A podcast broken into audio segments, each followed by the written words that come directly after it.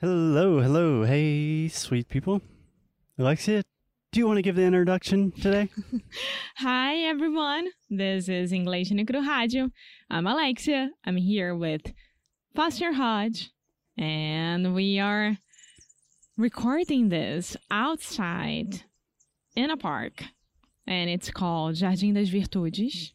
A lot of little birds. Yes, and we are loving it, and I hope that you guys love it as much as we do. Yeah. I hope these birds quiet down. No. okay, Alexia, let's get directly into the topic of the day. yeah. So, in the last few episodes, we have been talking about the theme of burnout. hmm So, I think this is something that a lot of people, a lot of people listening to this show can relate to nowadays, hmm especially with the pandemic, working from home, all of the crazy stuff that is super, super stressful. But I still imagine there are a lot of people saying, hmm, burnout uh, doesn't really seem like a real thing. It kind of seems like people are exaggerating. I don't know. Um, do you have that sense? I think that some generations they look at people with burnout and they say, "We didn't have that. We had to work, and that's it. We didn't have excuses. So why are you guys having this right now?" Just like bullying. Oh, bullying? Bullying's a new thing for the new generation. It doesn't exist. It's just like some kids um, playing hard with each other, you know? and I hate that. So you are saying that previous generations, I think specifically you're talking about baby boomers, Hi, boomers.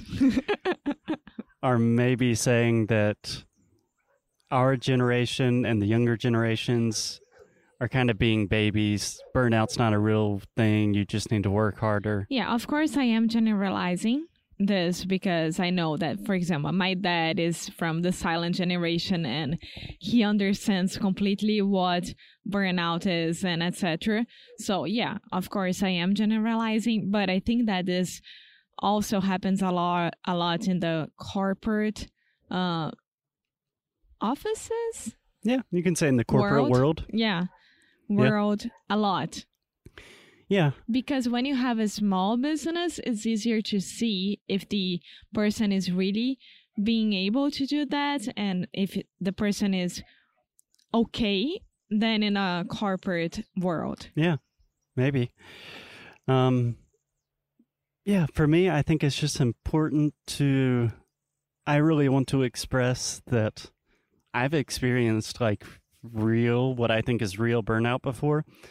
And burnout is not, oh, just you're a little bit tired of work and maybe you've been working a little too hard and you just take it easy for a couple of days and then life returns to normal. Mm, that's not what we're talking about here. No. We're talking about a real thing that the World Health Organization now classifies as a real, like, mental issue.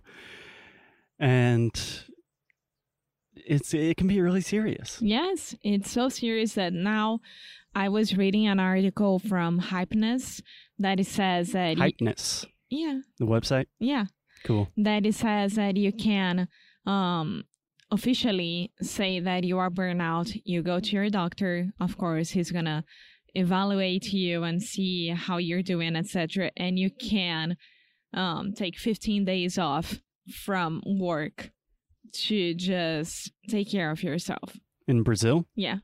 Huh. I imagine in the U.S. they do not have the same labor policies. No, they would ask, how many sick days do you have? Zero.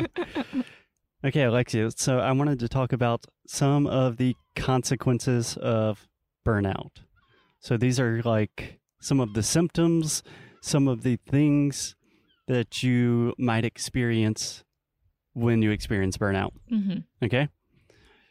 Consequence number one. You ready? Yeah. Excessive stress. Yeah. You- can you resonate with that one? Check.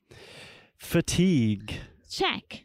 Can you explain what fatigue is? Fatiga é, ah, Ah. Vocês falam fatiga. Eh, we don't say that, but exhaustion, right? Yes. Yeah. So being super tired, not really wanting to do things. Insomnia. Insomnia. Yes, I don't have insomnia, but insomnia. Check on my part. Sadness, anger, or irritability. yes, check. check, check, check. Uh, alcohol or substance misuse. No, No. just because I am extremely afraid of that. no. And I will say that when so I stopped drinking alcohol. Seven months ago. Oh, No, not even almost six months ago. Yeah. And I know the relationship between work, trying to relax, just removing alcohol from that situation, for me personally, was a very good thing. Yes. Okay.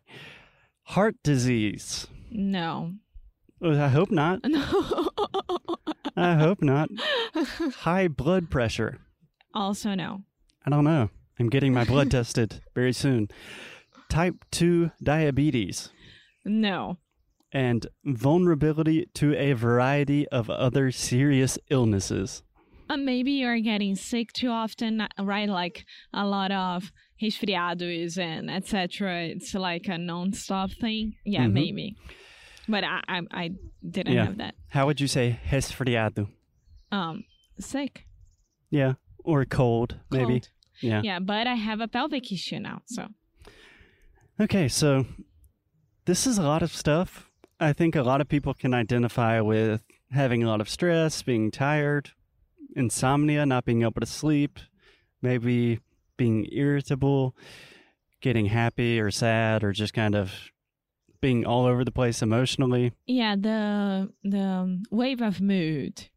Yeah, the ups and downs. Yeah, Um, but things like heart disease, high blood pressure, type 2 diabetes, that's serious stuff. yeah, yeah. Usually, when we are watching Chicago Med, there is always like a person that goes to the ED, and she's often like a, a lawyer or someone that works with high pressure decisions and etc. Mhm. And Can I stop you real quick? Decisions. decisions, One more time. I'm hearing you say decisions. Decisions. decisions, yes. Okay. So the difference between the E and the I. Decisions. decisions. Perfect. um and they're always like with appendicitis or their heart heart rate it's very very high Mhm. and there is something very very hard with that Yeah. I'm just imagining. Okay, I'm imagining myself in the future. Imagine I something is happening with my heart and I go to the hospital and they say you have some sort of heart condition and I say why did this happen to me? And the doctor will probably say "Eh, you know like stress, you've been working too hard, you've been anxious too much. And I will think, oh my God, that's so stupid. Why did I do that? Why did I not just calm down and work less? yeah so guys what we are talking about here is that the importance of first of all knowing yourself and understanding that there is something wrong with you um and yeah but actually it is like if you are changing Admitting you have a problem. yes there is something wrong with you there Hey, is guys, something wrong with me. I don't think there's anything wrong with you. yeah I think you're beautiful. That's Alexia talking. no but seriously if you are changing mood constantly and not being productive and having headaches not being able to sleep correctly something like that you may check it out and just understand what's going on Yeah, I think with all mental illnesses, it's much easier just to say, like, oh, it's nothing, you know. Sometimes I have mood swings, but it's normal, it's not a big deal. And a lot of times it can be a big deal. yeah ask And- your partner how he or she is feeling about it and see if they are being aware of any mood swings or anything like that. It's so important because it's you maintaining your healthy relationship with yourself and to the others. Absolutely. Yeah.